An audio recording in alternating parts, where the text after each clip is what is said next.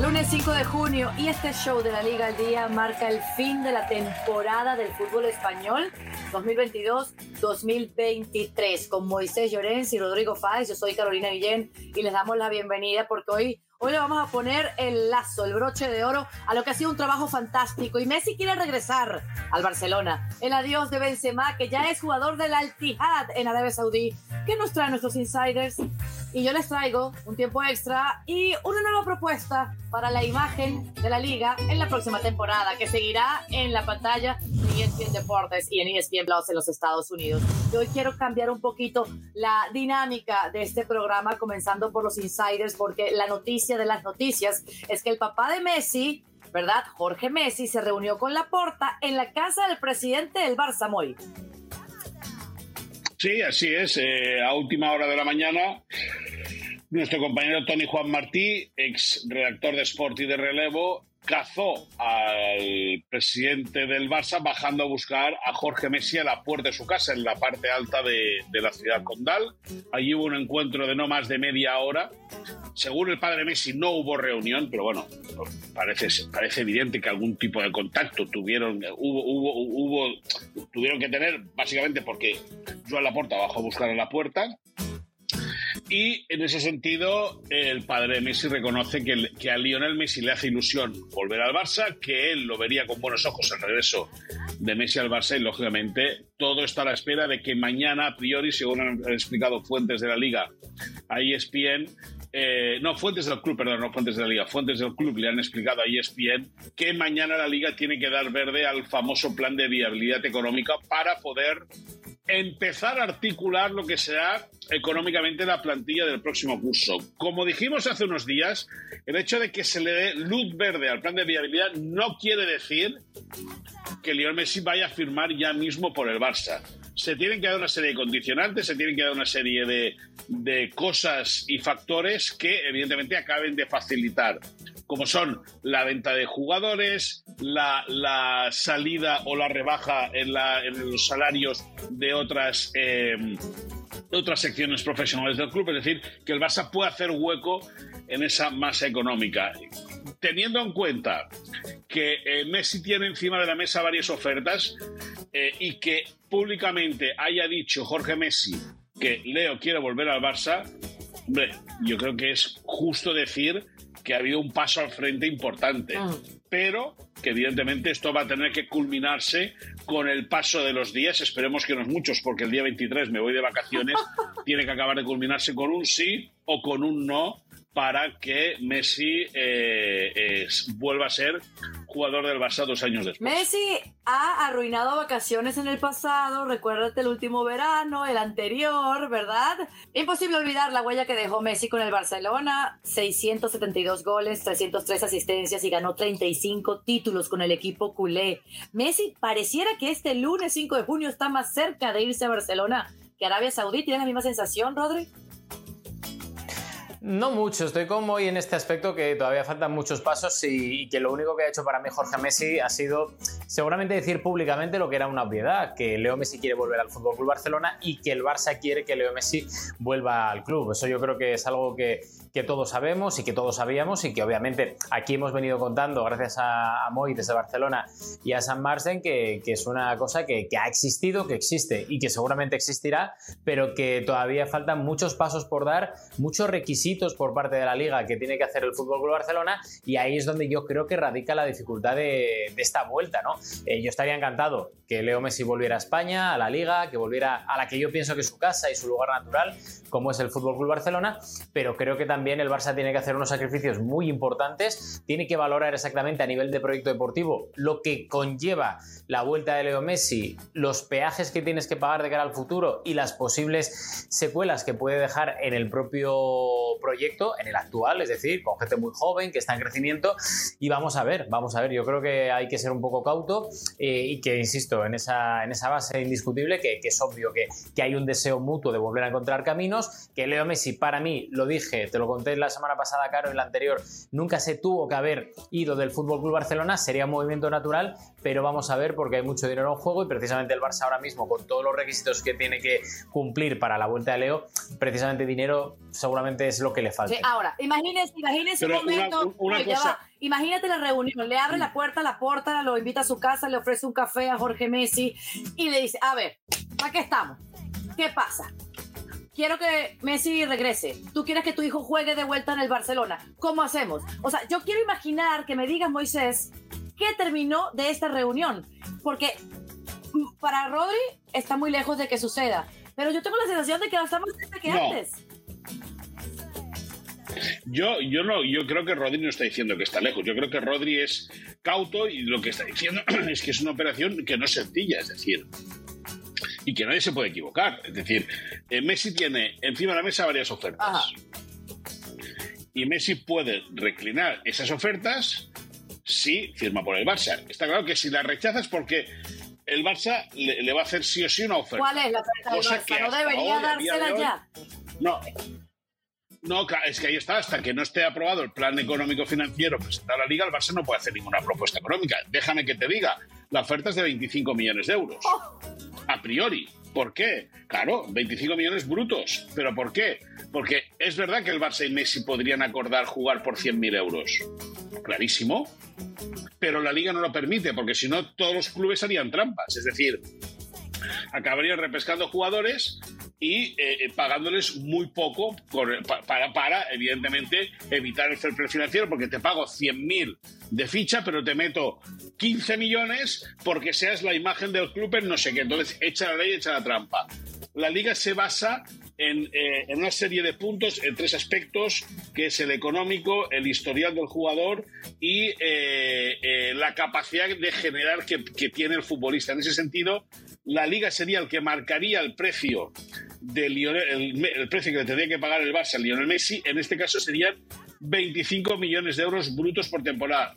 Seguiría siendo el jugador mejor pagado de la plantilla azulgrana, siempre, metafóricamente hablando, con un euro más que Robert Lewandowski. Por lo tanto, eh, eh, el, tema, el tema está caliente. El tema, yo creo que de la semana pasada, de hace unas semanas ahora, se ha avanzado. Se tiene que ver también cómo actúan los saudíes ante la propuesta que le hicieron a Lionel Messi. Se habla de que hay un acuerdo también por tres años con ellos eh, a una cantidad económica intocable. Eh, y parece impresionante el, dinero que le pone encima de la mesa y que según se dice vendría con un sería vinculante es decir esto es según ¿eh? yo no tengo información yo te digo lo que se comenta que si Messi no cumpliese el contrato con los saudíes tendría que pagar una multa por eh, el acuerdo alcanzado. Yo no sé, ya te digo, insisto, yo no sé si es verdad o no, pero es lo que se comenta. Por lo tanto, de unos días aquí la cosa ha avanzado.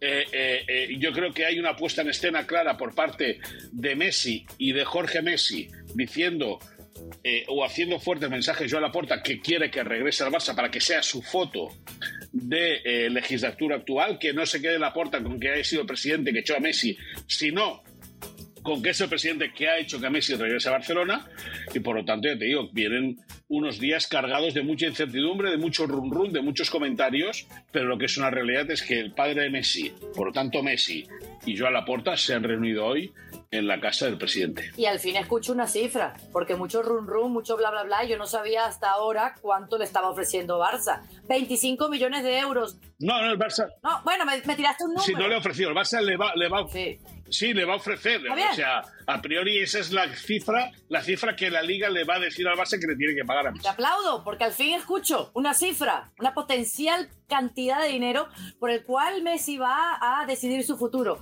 Estos 25 millones o lo que sea, con respecto a 400 que le están ofreciendo en Arabia Saudí. Ay, Dios mío, qué difícil, qué difícil. Bueno, por otro lado, en el Real Madrid, con la marcha de Marco Asensio y de Karim Benzema, que se dijo aquí en la Liga al Día y que Rodrigo no las confirmó antes que nadie, el, el Madrid ha perdido que 42 goles. ¿Cómo van a reemplazar estos tantos en la temporada que sigue? Bueno, pues hoy por la mañana hemos publicado en la página web de ESPN esta información que pasamos a desarrollar y que además tiene matices que vamos a contar en exclusiva en este segmento, Caro. Eh, digamos que el objetivo prioritario del Real Madrid es Harry Kane para esa delantera. Lo de la salida de Benzema es algo que trastoca y que condiciona además el mercado de fichajes del Real Madrid en verano porque se esperaba desde la directiva del Real Madrid que Karim Benzema siguiera otra temporada más porque estaba todo pactado a falta de la firma. Lo que pasa que llegaron los saudíes del Al Itihad y, y, al final terminaron por, por, robarle ¿no? a Karim Benzema al Real Madrid. Entonces, eh, eso trastoca muchísimo a nivel deportivo todo y obviamente también a nivel económico, porque el Real Madrid tiene que acudir al mercado para fichar a un 9 cuyo objetivo número uno es Harry Kane. Harry Kane, el jugador del Tottenham. Lo que pasa es que hay ciertos matices, porque primero no va a ser tan fácil, no va a ser tan fácil. Esto no es que Florentino Pérez levante el teléfono y diga vamos a fichar a Harry Kane como si fuera el FIFA, el Ultimate Team y en cinco minutos está ya en Madrid, sino que esto va a llevar su tiempo. Primero hay que ver si el jugador que va a cumplir el próximo mes 30 años quiere llegar al Real Madrid. Da la sensación de que los tanteos iniciales así parecen confirmar que quiere ir al Real Madrid, pero no es fácil para Harry Kane, que tiene a su familia en Londres. Es un jugador, digamos, muy inglés y que vamos a ver cómo vería una mudanza eh, a Madrid, un país completamente distinto. A nivel de adaptación no tiene ni idea de hablar español, sería complicado. Digamos que salvo David Beckham, las experiencias inglesas en Madrid nunca han salido eh, tan bien como se esperaba. Y luego está el tema de la negociación con Daniel Levy, el director, mm, el CEO, CEO de, del Tottenham Hotspur, que no lo va a poner fácil. Ya hay varias eh, opciones anteriores como Gareth Bale, Luca Modri, cuando el Real Madrid siempre llegó al final del mercado de fichajes por culpa de las pretensiones y de lo complicado que es negociar con, con Levy del Tottenham. Y es un traspaso que ronda o que seguramente va a rondar si no llega a 100% a las tres cifras. Oh, estamos sí. hablando de 100 millones de euros aproximadamente y estamos hablando de que primero es mucho dinero y segundo de que, de que vamos a ver cómo va el tema. Por si acaso el Real Madrid se cubre las espaldas y tiene ciertas opciones B, tiene un plan B con más nombres, vamos a ver. Nosotros en su día hablamos de Blaovic, Richarlison, pero la prioridad ahora mismo es Harry Kane por todo lo que ha cambiado el esquema táctico y la planificación deportiva del Real Madrid en este verano. ¿Ustedes se acuerdan cuando la oferta para quedarse con Harry Kane fue, creo que rondaba los 150 millones? Hace pues un par de temporadas y el Tottenham dijo, ah, ah, ah, ah, claro, han cambiado los tiempos, pero 100 millones sigue siendo muchísimo. Habrá que ver lo que decida Florentino. El madridismo quiere a alguien de la envergadura, de la talla, del prestigio y de la garantía que significa el botín de Harry Kane. El Barça, mientras tanto, Moy partió desde Vigo a tierras niponas porque este martes en Japón contra el Vissel Kobe van a jugar un amistoso. Cuéntanos un poquito más. Sí, bueno, es algo que ya contamos eh, hace unas semanas, que el Barça volaría directo desde Vigo a Tokio para disputar, como tú bien dices, el partido de homenaje a Andrés Iniesta. Cabía la posibilidad, primero se especuló con que Xavi, Busquets e Iniesta podrían jugar una parte vestidos de azulgrana. Pues nada, el mensaje se acabó. Es decir, Xavi no va a jugar, Busquets no ha viajado y el Vissel Kobe le ha dicho a Andrés Iniesta que Tururú, que él si quiere jugar, que lo haga con la camiseta del Vissel Kobe. Por lo tanto, ese será el punto de partida de vacaciones para muchos jugadores, quedarse en, en Tokio, eh, en Japón, en la otra punta del mundo, y el Barça, pues eso, ¿no? Que cerrará la temporada ya de manera eh, eh, oficial, ¿no? Porque eso ya, acabó el, pasado domingo, acabó ayer, sino de manera amistosa jugando contra el Vissel Kobe, que por cierto se espera que Julián Araujo el futbolista mexicano que llegó en el mercado de enero, que no pudo ser inscrito, pueda por fin debutar, aunque no sea partido oficial, con sus compañeros. Xavi Hernández cree mucho en él. Rafa Márquez considera que es un jugador que al filial le podría venir de maravilla, pero todo indica que Julián Araujo va a hacer, todo indica no, va a hacer la pretemporada con el primer equipo y todo indica, o bien que le dan dorsal profesional para quedarse en el Barça, o saldría cedido para agarrar horas de vuelo en el fútbol europeo y posteriormente valorar un regreso al Camp Nou. Y por el lado del madridismo, eh, Benzema ya es jugador del Al-Ittihad, eh, Asensio ya es jugador del Paris Saint-Germain y quien viene además de, de un delantero. Eh, es una semana clave para el madridismo y para el plan del Florentino, ¿no? Sí, es la semana clave por Jude Bellingham porque lo comentábamos durante el partido de vuelta de las semifinales de la Champions que el Madrid tenía paralizadas y congeladas todas las operaciones y que eso obviamente hasta que no se supiera si el Madrid pasaba o no a la final de la Champions, que al final no, ha podido ser, pues se iba a ralentizar todo porque querían máxima concentración en el tema deportivo. Pasó lo mismo con el tramo final de la Liga para intentar asegurar ese segundo puesto respecto al Atlético de Madrid y ahora ya sí que es cierto que estamos en horas, días semana clave para el fichaje de Jude Bellingham. Da la sensación de que el Real Madrid y el jugador están muy, muy de la mano y que no hay, no hay mayor problema, pero sí que el Real Madrid tiene que sentarse a negociar con el Borussia Dortmund. Tampoco lo van a poner fácil. A mí lo que me cuentan las fuentes de la operación es que es una negociación que puede rondar los 130 millones de euros con variables incluidos. Vamos a ver si el Real Madrid es capaz de rebajar un poco ese montante económico que, que para el Borussia Dortmund es clave porque al final es dinero que va a ganar y dinero que sobre todo de cara a la próxima temporada y sobre todo a los años que van a seguir le va a venir muy bien a la entidad alemana para tener un colchón y para poder reforzarse. Vamos a ver cómo acaba, pero sí que es cierto que en el Real Madrid hay un optimismo moderado. De hecho, preguntamos esta misma mañana si la operación de Harry Kane o del delantero que eh, pueda ser el objetivo del Real Madrid, ahora mismo es Harry Kane, veremos si se mantiene durante el paso de los próximos días, eh, podría afectar en alguna manera a esta negociación por Bellingham. A nosotros nos dicen que no, que son operaciones independientes, pero también es cierto que desde una perspectiva bastante imparcial te da la sensación de que si el Madrid va por Harry Kane, ponte que cueste 100 millones de euros. Se habla en varios eh, medios de comunicación españoles eh, y alemanes incluso de Havertz, que podría costar 60 millones de euros. Más luego Jude Bellingham, estamos hablando de una pasta increíble que se está gastando de momento el Real Madrid a expensas de otros refuerzos que puedan llegar en el La que no se gastó, la que no se gastó en las últimas temporadas el Madrid. La debe ya. Bueno, esto es lo que me dicen, claro, pero, pero recordemos que por pero... se pagaron 80 millones de euros. No se gastó caro, pero que, pero que han metido en el estadio que aún no han acabado, por cierto. Sí, sí, pero, pero, pero, ante la fuga, ante la fuga de jugadores claves, todavía no sabemos los que van a terminar de irse. Este Madrid necesita reforzarse. Es una semana nueva, una semana de, de, pensar en la próxima temporada. Me imagino que Florentino está en conversación directa con Carleto Ancelotti buscando esas opciones. Y lo de los dos delanteros que lleguen es clave para, para, para este club de cara a la próxima temporada. Sí, sí, y sobre, sobre todo hay uno que ya está, que es José Lu, lo comentamos la semana pasada, que ya está todo pactado, además es una operación casi gratuita, y digo casi, salvando las distancias y que la gente nos entienda, ¿no? Porque viene de un descenso del español, viene cedido, el Real Madrid solo va a tener que pagar la ficha del jugador, por lo cual es algo que le viene bien a las, a las tres partes y que José Lu interiorizó ya desde el principio que viene a ser suplente del, del dorsal número 9 que fiche el Real Madrid. Pero sí que es cierto que necesitas eso, vamos a ver qué pasa con Brahim, Seguramente esta semana os contaré cositas de, la vuelta de Brahim. Y, al final estamos hablando de que eso, entre el 9 que busca el Real Madrid, que puede ser Harry Kane, eh, José Lu, que ya está pactado y solo falta la oficialización. Brahim, que volverá, más luego faltará otro más, que puede ser Havertz o alguno de los tapados. Está claro que el Real Madrid está trabajando muchísimo en este mercado de fichajes, que va a ser algo muy distinto a lo que estamos acostumbrados, porque los últimos tres años ha sido lo que ha sido. Exactamente. De la cantera nada, ¿no? De la cantera nada, ¿no? No, no, no, es la masía, recuerda, no es la masía. A ver, me dijiste, Moisés, me dijiste, Moisés, que te ibas el 23 de vacaciones, el 23 de este mes de junio. Eh, ¿Cuándo se va el Barça?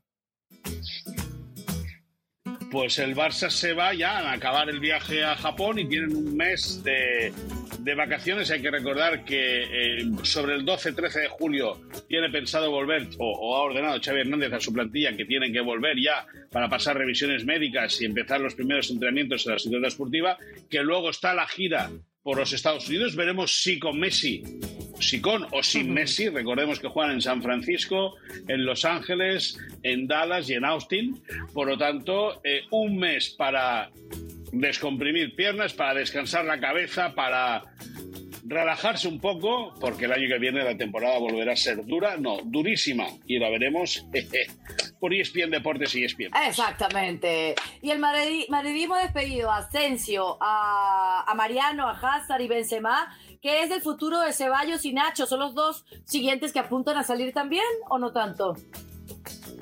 Bueno, eh, es una de las cosas que llevamos trabajando durante las últimas semanas, Caro. En el caso de Dani Ceballos ha sido una montaña rusa espectacular durante toda la temporada, porque al principio el Real Madrid descartaba su posible renovación, luego parece que el Madrid decía que sí, luego que no, se alejaban las posturas y la realidad es que ahora mismo el Real Madrid le ha puesto encima de la mesa una oferta de tres temporadas a Dani Ceballos, de tres temporadas que convencería al jugador, da la sensación de que ahora está más cerca que nunca de renovar pero ha pedido unos días el jugador Dani Ceballos para dar una contestación final. Todo hace indicar Insisto, a que Dani Ceballos parece que podría renovar su contrato con el Real Madrid. La única duda que tiene es saber exactamente cuál va a ser su rol la próxima temporada, porque lo que él pide es un poco más de continuidad, más minutos. No pide titularidad indiscutible, pero sí que pide un rol mejorado de lo que, de lo que ha sido en los últimos, en los últimos dos años. Y luego tenemos eh, precisamente la, información de Nacho, ¿vale? Todos los medios en España están informando de que Nacho está más lejos que nunca de renovar su contrato con el Real Madrid.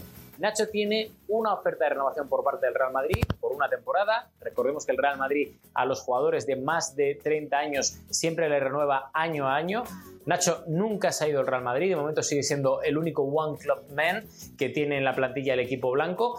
Vamos a ver qué ocurre, pero a mí lo que me cuentan es que Nacho está más cerca de quedarse que de irse. Hay una oferta del Inter de Milán encima de la mesa que mucha gente daba porque Nacho va a aceptar. A mí lo que me cuentan es que todavía no hay una decisión al respecto, que no le ha dicho ni si se va ni si se queda al Real Madrid, pero a mí me dicen que a Italia parece que no se puede ir. Parece que no se podría ir a Italia y que por lo menos de momento estaría un pelín más cerca que respecto a la semana pasada de quedarse.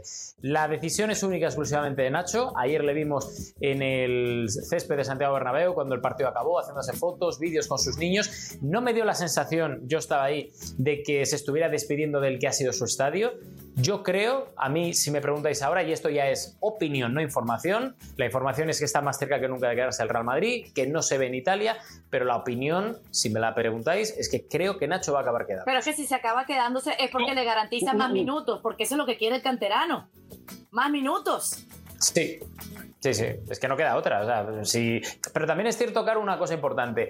Eh, nadie puede garantizar absolutamente a ningún jugador, y hablo de Ancelotti, minutos. Ni a Ceballos, ni a Nacho, ni a Asensio, ni a nadie. O sea, nadie puede garantizar si vas a jugar. Es que depende mucho de lo que pase con los titulares indiscutibles o no indiscutibles. Depende de los eh, partidos, de, las lesiones, del tema táctico. O sea, es que ahí yo entiendo a Nacho, pero también entiendo que Ancelotti no le pueda garantizar. Ancelotti le dice, tú vas a jugar los minutos y al final de cada temporada analizas los minutos que has disputado y la importancia que has tenido. Y Nacho ha tenido mucha importancia en momentos clave del Real Madrid. A partir de ahí, ¿qué quiere más? Pues ya dependerá del jugador y de lo que él crea que puede dar. Es verdad.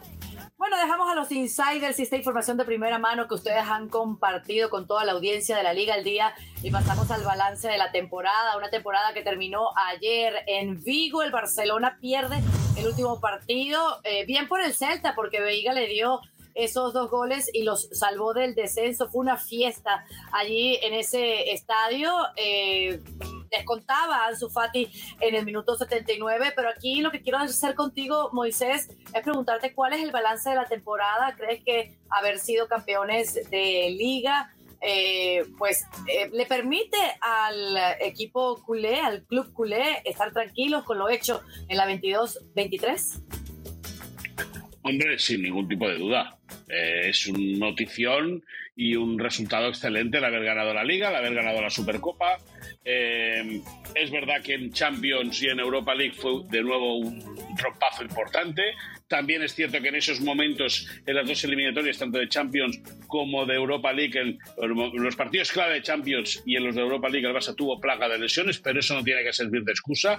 Por eso se tiene que reforzar bien la plantilla y por eso mismo eh, el plan eh, de viabilidad económica es tan importante para Mateo Alemania, el director del área de fútbol. Pero bueno, el que el Barça haya sido campeón de liga, campeón de Supercopa, el que haya hecho eh, a momentos eh, buen fútbol, yo creo que es una noticia muy positiva, muy buena para ponerle un notable alto. Dicho esto, decimos que el equipo ha jugado a momentos bien al fútbol, pero el Barça tiene un déficit muy importante de juego, muy importante por H, por B, porque por los esquemas, por, por los rivales, por lo que sea, pero el Barça tiene un déficit eh, muy importante. Hubo partidos que el Barça ganó sin jugar a nada. Y está bien ganar, pero hay que poner un poco, es como comerte una ensalada, ¿no? Una ensalada con, con solo, con solo lechuga, pues vale, pues, pues, pero si te pones un poco de condimento, pues tiene más chicha, ¿no? Tiene más, tiene más gracia. Pues lo mismo es eso, y seguro que Xavi, que es autocrítico, aunque no se le quiere reconocer en ese sentido, va a trabajar durante todo el verano para ver qué fórmulas puede, eh, eh, eh, puede alcanzar. Sin ninguna duda, Marc-André Ter Stegen el, el, MVP de la temporada para el Barça, porque el portero ha hecho un curso espectacular. El Barça ha reforzado o ha sabido trabajar muy bien el aspecto defensivo, que es una muy buena noticia para el futuro y sobre todo yo me quedo que con la salida de Jordi Alba, de Gerard Piqué y de Sergio Busquets queda al Barça una plantilla muy joven. Veremos qué pasa con Messi, ¿no? Pero lo que es la base de la plantilla es una plantilla muy joven, de mucha calidad, de mucho futuro y que evidentemente si Xavi sabe conducir bien el, el, el, volante la próxima temporada y en el futuro, yo creo que el Barça tiene por delante un futuro muy esperanzador y muy ilusionante. Ahí me has explicado perfectamente lo más destacable de la temporada. En lo malo te entiendo que fue como compitieron en Europa, ¿cierto? Sí, correcto, sin ninguna duda. Es decir, Europa es un fracaso, pero no solo de ahora, desde hace mucho tiempo y es una asignatura pendiente que tiene el equipo. Eh, es verdad, te, te, insisto, que no ha de servir como excusa, pero es cierto que en los momentos puntuales o en momentos puntuales el Barça tuvo eh, bajas importantes en defensa que le condicionaron mucho los partidos, porque no es lo mismo defender con Cundé, Araujo, Christensen y Valde que hacerlo con Eri García, con todo el respeto y todo el cariño del mundo, con Sergio Roberto, Eri García, Gerard Piqué y Jordi Alba, por ejemplo. O no tiene, Marcos Alonso. No tiene nada que ver, pero bueno, para eso se tienen que hacer buenas plantillas competitivas para cuando fallen unos y entren otros no se note. Rodri, también la misma pregunta para ti, lo bueno y lo malo de esta temporada para el Barcelona. Creo que lo mejor para mí del Barça es la fortaleza defensiva, que es lo que ha hecho que entre la fortaleza defensiva eh, y sobre todo también su, su, buen hacer en el centro del campo hacia arriba haya sido el justo campeón. O sea, no creo que haya nadie en este mundo que tenga dos dedos de frente y que, y que no admita que el Barça ha sido el justísimo campeón durante la temporada, ha sido el mejor durante, durante todo el año. Durante todo el año. Eh, sí que es cierto que lo peor para mí, lo peor para mí ha sido esa, vamos a ver cómo lo digo, dependencia de Frenkie de Jong. Y lo digo con, con el respeto, porque me ha dado la, la impresión de que en el momento que Frenkie de Jong ha desaparecido, al Barça le costó muchísimo ya no ganar, sino el hecho de manejar los partidos, el hecho de mantener un poco la posición de la pelota y me parece que, que es justo también, lo, lo, cual no es malo, lo cual no es malo, pero, pero darle crédito a Frenkie de Jong, que es un hombre que a mí mmm, yo tenía mucha empatía con él la temporada pasada cuando todo el mundo decía que, que había que venderle, que se tenía que ir al United, hubo incluso hasta persecución mediática por parte de ciertos medios para intentar ponerle a la gente en y contra. De la directiva, y de la, direct, y de la directiva. De la directiva. Sí, sí, no, no, obvio. A ver, quiero decir, cuando los medios de comunicación, en una cierta mayoría, hablan de lo mismo, es que las filtraciones vienen del, del propio club y creo que fue un error de, la entidad eh, filtrar eso, porque al final tú lo que tienes que hacer con el talento propio es gestionarlo bien, intentar mejorarlo y darle las circunstancias eh, más óptimas para que realice su labor, en este caso jugar al fútbol, y después de todo eso se ha sobrepuesto y, y confirmando un poco que es un jugadorazo espectacular, un jugador que además creo que, que le puede durar muchísimos años al Fútbol Club Barcelona y quizá esa de John dependencia que es buena pero mala vez es seguramente para mí el lunar más allá de la Champions que estoy con Moy ha sido un fracaso y ahí el Fútbol Club Barcelona tiene que mejorar mucho si quiere de verdad devolver a la entidad el lustro europeo barra mundial que supone un escaparate como la Champions ¿no? Excelente, pasamos al Real Madrid porque lo que se vivió en el Santiago Bernabéu este domingo fue inolvidable, inolvidable porque para aquellos que no se creían que Benzema se iba fue el homenaje, fue la despedida y qué bueno que marcó, marcó ese gol de penal que cierra el capítulo de 14 años en donde el francés tenía el derecho de elegir su futuro y lo eligió porque ya es jugador del Al-Tihad en Arabia Saudí. Rodri, este domingo, esta victoria ante el Athletic Club, ¿con qué te quedas y háblame de lo que ha significado la marcha de Benzema y cómo se vivió? Lo primero que voy a decir es que a toda la gente que en el anterior vídeo dudaba, pues al final ESPN, recordemos que siempre acaba muy cerca de la verdad o confirmando la verdad, como ese domingo por la mañana el comunicado oficial del Real Madrid confirmaba esa salida de Karim Benzema. Segundo, fue un día muy especial, pero también voy a decir una cosa, Caro, que a mí me sorprendió porque estábamos en el partido con Palomo, con Mario Kempes y me dio la sensación de que había bastante frialdad en el Santiago Bernabéu para con Benzema. Yo no sé si es que... No No, frialdad en el Bernabéu, no. Sí, hombre, sí, no. sí, había, había frialdad, había frialdad. Y me da la sensación de que ma- mañana martes hay un acto privado, por cierto, no hay rueda de prensa, solo un acto privado entre el presidente, Florentino Pérez, y el jugador, y me da la sensación de que, de que el Real Madrid sigue sin cuidar ese tipo de detalles a nivel de despedidas, y que me diga la gente, dice, bueno, si se anunció por la mañana, antes del partido, horas antes, esto es algo que ya se sabía en el club, que se podría haber preparado de otra forma distinta, y que más allá del manteo final, creo que, eso, que fue algo demasiado frío, y que ya pasó en su día con Iker Casillas, con Raúl González Blanco, eh, con Cristiano Ronaldo no hubo ni opción siquiera. Post pandemia se fue Sergio Ramos, que cierto es que había pandemia, pero tampoco se pudo despedir en el campo como, como debería. Y tienes la oportunidad de que un histórico, un nuevo histórico como es Karim Benzema, se despida ante su público. Bien el manteo final, pero me dio la sensación de que eh, si comparamos estas despedidas a, por ejemplo, la de Ibrahimovic eh, Milán, que fue ayer, sin ir más lejos, por poner un ejemplo, es completamente diferente y eso el Real Madrid creo que podría haber convertido un día muy especial en algo muy emotivo e incluso inolvidable. Y no lo, no lo consiguió porque, insisto, ahí lo estamos viendo, 647 partidos, 353 goles, 165 asistencias y 25 títulos, a uno de ser el jugador más laureado de la historia del Real Madrid. Y creo que precisamente por estos datos que estamos dando, Karim Benzema se hubiera merecido algo más. Y se quedará esperando Benzema y todo aquel que haya sido estrella en el Real Madrid mientras exista Florentino. Sabemos cómo son los modos en el equipo blanco, ¿no, Moisés? Bueno, al final cada uno actúa como cree que tiene que hacerlo. Es decir, eh, yo sí que estoy de acuerdo con Rodríguez y ve esos números de Benzema y es una leyenda. Es decir, eh, 14 temporadas eh, eh, habiendo hecho mucho mejor de lo que era Cristiano Ronaldo, ensalzando al futbolista portugués por el bien del colectivo. A mí me da, me da esa sensación de que, de que eh, sí que posiblemente desde fuera parece que merecía algo más, algo más de color o algo más de cariño o algo más de calor en la despedida, pero yo tengo que, que- tengo que eh, basarme en lo que dice Rodri. Yo la interna del Madrid no la conozco, no, no, no, no sé cuál es. Es aparentemente sencillo eh, hacer las cosas bien, pero hay un dicho, por ejemplo, en, el, en, en un club de, fútbol español, eh, José María Calzón, el delegado del español, siempre dice que para qué hacer las cosas bien si se pueden hacer mal. Pues, para nuestro botón. Ahí está. Mientras tanto, Benzema firmó por dos años con el Al-Ittihad en Arabia Saudí, cobrará alrededor de 100 millones de euros por temporada y tiene opción a una tercera y además será embajador del fútbol árabe. ¿Cómo le va a decir que no a esto? ¿Cómo le va a decir que no a esto? Larga vida a Benzema y que el Real Madrid resuelva.